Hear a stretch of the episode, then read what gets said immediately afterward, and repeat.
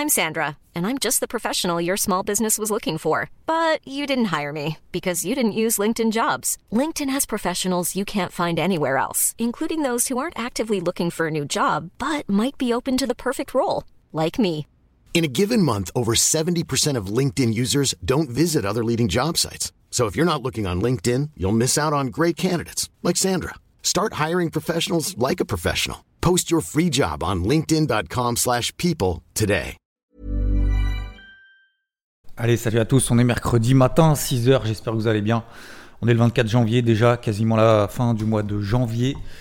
Premier mois sur les 12, il en reste 11. Hein. N'oublions pas les 11 cartouches qu'on a quand même, hein, 11 mois pour atteindre justement des, objectifs. Deux, trois objectifs principaux qu'on s'atteint chaque mois, des euh, lignes directrices, des euh, habitudes, des, euh, des récurrences qu'on doit mettre en place pour être encore meilleur que hier et que l'année dernière. Ça dépend que nous, hein. vous savez, il y en a très peu qui, euh, qui nous tendent la main euh, et il faut se faire force soi-même. Voilà, on n'a pas vraiment le choix. Bon, concernant les marchés, je vous cache pas que je vais pas dire que c'est pénible, mais c'est euh, très calme. Voilà, c'est très calme. Il se passe pas grand chose. On a des tendances qui sont toujours haussières sur les indices américains, notamment. Et pourquoi je dis notamment Parce que notamment en Europe aussi. Bah finalement, même si les configurations, on a vu ça hier soir en live sur Twitch, comme tous les mardis, même si les configurations en Europe nous montrent que l'Europe est beaucoup plus faible que les États-Unis, même si j'ai commencé à ouvrir hier un tiers de mon exposition vendeuse sur le CAC 40, euh, parce que je commençais à avoir, euh, alors je vais pas dire des signaux, mais voilà, euh, un blocage en gros du CAC sous sa MM20 daily, sous sa MM54 heures, etc. Euh, on a toujours, en fait, euh, toujours cette petite, euh, cette petite pression haussière, acheteuse, qu'on a notamment en horaire, donc en aux États-Unis, mais aussi un petit peu en Europe. Quand ça baisse, il n'y a pas vraiment de relais. Quand ça monte, il n'y a pas vraiment de relais en Europe. Aux États-Unis, il y a beaucoup plus de relais, que ce soit sur le SP500, sur le Nasdaq. Un peu plus compliqué sur le Dow Jones. Alors compliqué, toutes choses étant relatives, hein, bien évidemment, on reste quand même perché là-haut. Mais euh, plus compliqué en fait d'accélérer euh, sur le Dow Jones. On a eu quelques publications d'entreprises qui n'étaient pas folles folles, notamment hier. On l'a vu hier soir en live.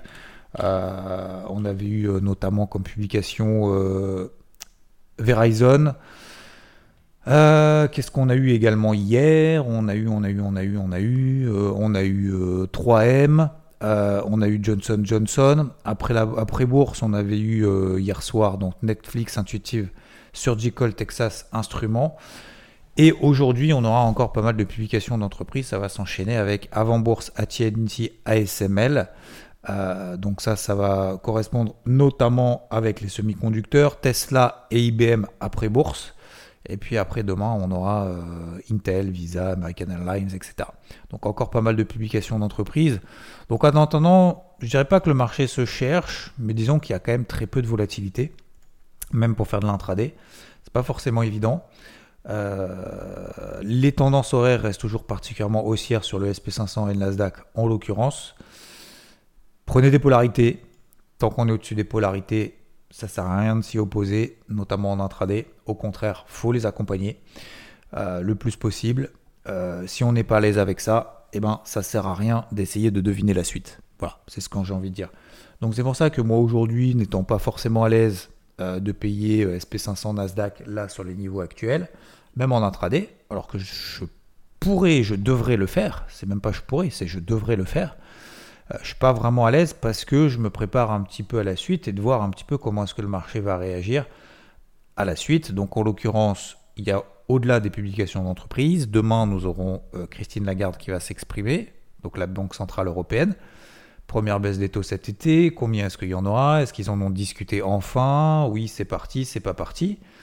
Et vendredi, le PCE, donc le chiffre d'inflation aux États-Unis, encore plus important que le chiffre d'inflation qu'on a eu il y a deux semaines, qui était ressorti d'ailleurs supérieur aux attentes, sauf pour le corps CPI qui était ressorti, donc excluant alimentation énergie qui était ressorti conforme aux attentes. Pourquoi le PCE est plus important que le CPI Parce qu'il est pondéré en fonction des achats des, euh, des consommateurs. Donc savoir est-ce qu'on absorbe l'inflation ou est-ce qu'on la subit. Euh, donc, euh, donc ça c'est vendredi. Donc d'ici là, bah, vous voyez que je dis pas que le marché se cherche encore une fois, parce que SP500 Nasdaq c'est quand même assez bien ancré. Mais si vous regardez le Nikkei, euh, bon bah voilà, il est à moins 1, ça y est, il n'y arrive plus, il a perdu 700 points. Euh, vous regardez le CAC, le DAX, bon bah ça monte, il y a des gaps haussiers, puis finalement euh, ça baisse toute la journée. Puis une fois que ça baisse toute la journée, bah, le lendemain, qu'est-ce qu'on a? Encore un gap haussier. Donc ce matin, on va voir encore un gap haussier. Est-ce que le gap haussier, cette fois, il va tenir, il va pas tenir? Là, on est dans la devinette, quoi. On est dans la devinette. Donc moi, vu que j'aime pas les devinettes, bah, je préfère rester calme, je, préfère rester progressif, tranquillou, et euh, essayer d'avancer à l'heure tout simplement. Le pétrole ne bouge plus. L'eurodoll, alors l'eurodollar a atteint mon objectif à 1,0820. Donc ça, c'était l'objectif que je m'étais fixé, vous vous souvenez, euh, puisque je le charbonne à la vente depuis quand même un moment. Donc j'ai sorti quand même beaucoup de positions à la vente que j'ai travaillé ces dernières semaines. Donc ça c'est tout simplement la récompense. Hein. Depuis les 1,11, 1,1060 très exactement, mais depuis cette, le ralliement de cette zone des 1,11, je cherche à le vendre. Là maintenant, on est dans, au milieu du gros range 1,05, 1,11. Donc ça veut dire quoi? Ben, Ça veut dire que là, en fait, euh, il n'y a plus matière à reprendre de nouvelles positions. On est simplement revenu en plein milieu d'un gros range. Il faut agir dans les zones d'intervention dédié à cet effet, j'ai envie de dire. Mais c'est exactement ça. C'est-à-dire qu'à 11, il faut le vendre, à 0,5, il faut l'acheter. Donc là, est-ce qu'on peut continuer à le vendre? Oui, mais en intraday uniquement. Là, il n'y a pas de vente swing à opérer. C'est-à-dire qu'il fallait le vendre, il y a 200 pips plus haut.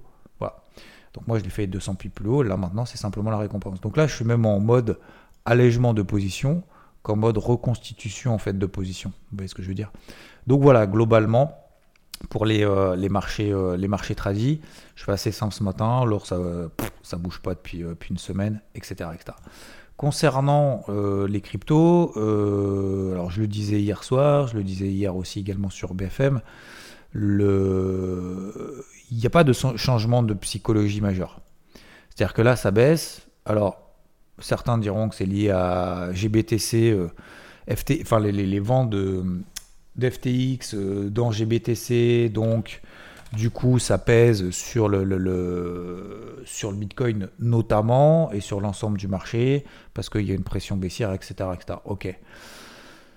Pourquoi pas l'explication? Très bien. Moi ce que je vois concrètement, c'est qu'il n'y a pas de panique. C'est-à-dire qu'on a regardé également l'indice Fear and Greed Index, donc euh, l'indice qui mesure la peur et euh, l'avidité qu'il y a sur le marché. Donc généralement, quand on est à des niveaux extrêmes, c'est là qu'il y a des petits retournements. Mais effectivement, même sans regarder ça, on voit qu'il n'y a pas en fait de panique. C'est-à-dire qu'en fait, il y a une baisse un petit peu appuyée. Euh, il n'y a pas vraiment de panique. Donc, pour le moment, c'est vraiment pas inquiétant, moi je trouve. Euh, et puis, d'un autre côté, euh, ça serait pas mal qu'on ait un espèce de spike, donc un espèce de liquidation, ce qui permettrait en fait de matérialiser un point de repère baissier en disant tiens là, hop, il s'est passé un truc, allez c'est bon, on a nettoyé le marché, on a nettoyé les carnets, on repart. Peut-être qu'on l'a eu hier, c'est ce que je disais d'ailleurs hier soir, euh, peut-être qu'on est dedans, peut-être qu'on l'a eu hier, mais je vois en fait les cryptos fortes restent fortes, ça c'est la première grosse chose, donc regardez par exemple, moi j'aime beaucoup Solana, par exemple, regardez elle tient les 84, mais j'ai même mis un OC à 72 au cas où, au cas où, au cas où il y a un spike. Bon, je suis pas sûr qu'on l'ait. Et peut-être même que je vais rentrer en fait une moitié de position maintenant. Peut-être que ce matin là, je vais prendre une moitié de position tout de suite pour être sûr de, d'être dans cette stratégie d'acheter en fait un repli, d'acheter des replis. Parce que le marché peut s'arrêter là repartir. Vous regardez Total, euh, il tient. Total 3, ça tient justement cette grosse zone des 447 milliards. Donc Total 3, je vous rappelle, c'est son excluant Bitcoin Ether. Et l'Ether, alors ça c'est assez, euh, basique. Hein. C'est-à-dire que tout le monde en voulait à 2700. Moi je vous ai dit, moi tant pis, je suis passé à travers, je suis passé à travers. Moi je ne cède pas au FOMO et tout. Tout le monde disait, ouais mais ça y est, ça va exploser, l'Ether c'est le nouveau machin. Donc l'Ether repère quoi depuis 20% et quand il repère 20%, plus personne n'en veut. Je trouve ça exceptionnel. Bah, c'est justement là, 2100, 2200, c'est la grosse zone. Regardez la grosse zone depuis, depuis le mois de décembre. Est-ce que c'est pas là à chaque fois qu'il y a des rebonds? Ça ne veut pas dire qu'il va y avoir un rebond aujourd'hui ou demain. J'ai aucune certitude. Je peux pas. Vous savez, un support, c'est ça vous signe pas une décharge en disant c'est sûr. C'est sûr, le support il va tenir. C'est sûr. Non, on n'en sait rien. Mais ce que je veux dire, c'est que si on a envie de mettre un pied à l'étrier, effectivement, on peut mettre au moins un orteil là. Voilà. Moi, je l'ai fait, par exemple, sur le Bitcoin un peu plus haut. D'ailleurs, un peu plus haut. Là, on est en train de faire une mèche. Donc, d'un côté, ça sert à rien de se précipiter en mode allez, je fous le. Je remplis ma, gestion active. Donc la gestion active, c'est ce qu'on appelle en fait cette gestion active, cette partie en fait de, de, de son capital qu'on alloue sur, on va dire, du trading. Euh, après, la gestion long terme, c'est la gestion long terme. On verra ça dans un an, deux ans, trois ans, quatre ans. Si ça fait x10, x15, et puis après, on ajuste progressivement les, les curseurs. Mais euh, la gestion active, c'est euh, ce qui nous permet de faire du swing trading, en gros, grosso modo. Donc sur des zones clés daily, sur des réactions daily, et puis on essaye d'accompagner les mouvements. Mais là, ça fait 2-3 semaines que le marché fait que baisser suite à l'approbation de l'ETF Bitcoin Spot. je vous ai dit que les vannes c'est bien, on peut les ouvrir, on les a ouvertes pour la liquidité, pour des ETF, machin. Mais la liquidité, elle va pas arriver du jour au lendemain, hein, les gars. Hein. donc, euh, faut pas s'attendre à faire du x15. Donc, tout le monde était là il y a un mois à faire des espèces de, d'objectifs marketing complètement débiles. Excuse-moi, excusez-moi du terme, mais c'est débile de dire ah moi le Bitcoin ça vaut 250 000 dollars. Qu'est-ce que t'en sais? Qu'est-ce que t'en sais? Tu te bases sur quoi? T'as pas de notion de valorisation. À la limite, sur une entreprise, et quand bien même tu te fixes en disant cette boîte, elle doit valoir ça, non, la boîte, elle doit valoir ce que le marché pense. C'est comme le marché immobilier. Ah mais moi, mon appart, euh, mon appart, il vaut, euh, il vaut un million et demi. Mais euh, il vaut un million et demi parce qu'effectivement, tu te bases sur le secteur, sur le marché, sur à peu près combien ça se vend. Mais si ton appart, c'est de la grosse daube, et qu'il est effectivement peut-être même dans un secteur, il fait tant de mètres carrés, tant de machins, etc., ça vaut pas un million, mais ça vaut le prix de l'acheteur. Et inversement, ça vaut le prix du vendeur. Mais si l'acheteur et le vendeur se tapent à un million et demi, ok, ça vaut un million et demi. C'est le prix du marché, c'est ce qui s'appelle la loi de l'offre et la demande. Donc, euh, je ne sais pas pourquoi je parle de ça. Donc oui, oui, non, oui, les objectifs débiles du Bitcoin, ça vaut 250 000. Bah, ça vaut 250 000, pourquoi il est à 40 alors? Tu vois ce que je veux dire? Donc, il n'y a pas en plus d'outils de valorisation. C'est-à-dire que les outils de valorisation, à la limite, on en a sur, sur les actions. On peut se dire, ouais, alors tu vas prendre telle donnée, telle donnée, telle donnée. Euh, ça vaut, euh, grosso modo, le secteur du luxe, il vaut 20 fois les bénéfices. Grosso modo, le secteur du, euh, l'automobile, il vaut trois fois les bénéfices. Euh, tac, tac, tac. Donc normalement, ça vaut tant. Bon. Ouais, normalement. Sauf qu'après, le marché s'adapte en fonction des news du moment. Donc, ce que je veux dire par là, c'est que, voilà, il y a un mois, on était là en train de faire des objectifs débiles. Et là, j'ai l'impression que c'est un peu panique générale. Bitcoin, il va à 30 000. Bon, moi, je je suis pas spécialement inquiet. Regardez, et je terminerai là-dessus, sur les cryptos quand on a comme ça ces périodes, et encore une fois, moi je suis à l'achat dessus hein, sur certains trucs, euh, à court terme d'ailleurs, en gestion active, pas que en long terme. Euh, regardez en weekly, regardez en données hebdomadaires, au-delà du fait de prendre du recul en disant cette baisse finalement elle n'est pas significative, c'est pas ça le but. Le but c'est pas de se rassurer. Hein. Le but c'est d'essayer d'avoir un regard un peu plus objectif sur les tendances de fond. Bah, vous regardez les tendances de fond finalement, même le Bitcoin s'il fait 36 000, euh, à la limite c'est une zone d'achat quoi. 36 000, c'est une MM20 weekly. C'est une MM50 weekly. Voilà, simplement. Donc on n'est pas, euh, vous regardez les, euh, alors celles aussi que j'ai partagées hein, ces derniers jours, si vous faites partie d'IVT, par exemple les links, les, euh, donc Solana, je disais, ICP, ING. Alors oui, effectivement, ça baisse depuis les plus hauts. D'accord? Bah, Prenez le plus haut et le plus bas, et effectivement, ça va baisser, c'est sûr.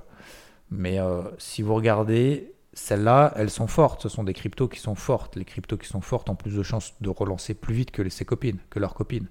Prenez une crypto faible. J'aime bien prendre celle-là parce que je m'en suis débarrassé.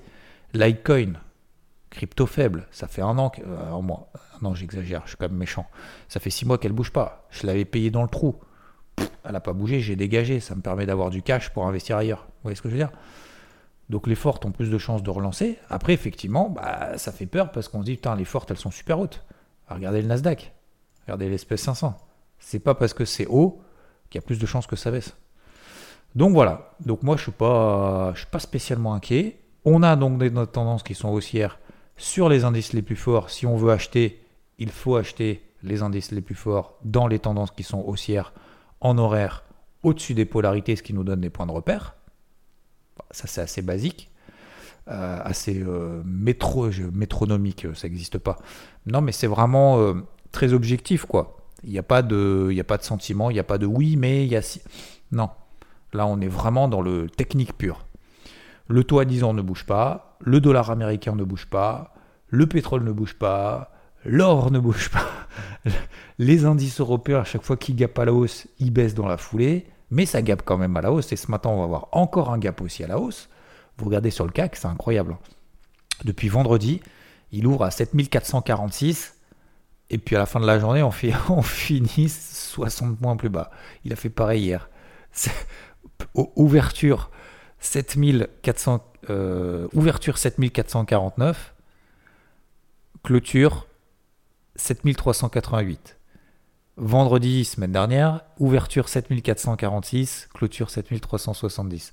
Donc tout ça pour dire que, ouais, euh, non, c'est orange en fait, c'est latéral. Voilà. Donc autant acheter les forts, autant taper sur les faibles. C'est tout ce que j'ai envie de vous dire aujourd'hui, messieurs, dames. Je vous souhaite une euh, très très belle journée. Euh, tac tac tac. Qu'est-ce que je voulais vous dire d'autre? Non, bah écoutez, c'est déjà pas mal. Hein. Force et honneur, on avance sur nos objectifs, on avance encore un peu. Bah, c'est dur, hein, faut, faut, se forcer, des fois faut se forcer. Et puis voilà, quand le marché est comme ça, un peu moins, on est un peu moins à l'aise. En tout cas, moi je suis un peu moins à l'aise. Je n'ai pas, peur de le dire, je vais pas me le cacher, je vais pas vous dire Ah, c'est facile, t'as vu, hier j'ai fait ci, j'ai fait ça. trop facile.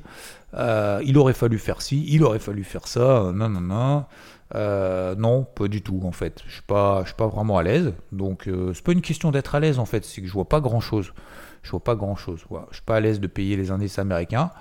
je préfère taper sur les indices européens, mais en même temps, en même temps, est-ce que objectivement j'ai vraiment une accélération baissière? J'ai un gros signal baissier daily? Non.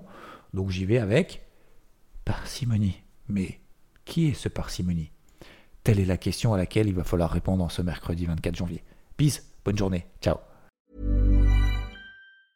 Mom deserves the best, and there's no better place to shop for Mother's Day than Whole Foods Market. They're your destination for unbeatable savings, from premium gifts to show-stopping flowers and irresistible desserts. Start by saving 33% with Prime on all body care and candles. Then get a 15-stem bunch of tulips for just $9.99 each with Prime. Round out Mom's menu with festive rosé, irresistible berry chantilly cake, and more special treats. Come celebrate Mother's Day at Whole Foods Market.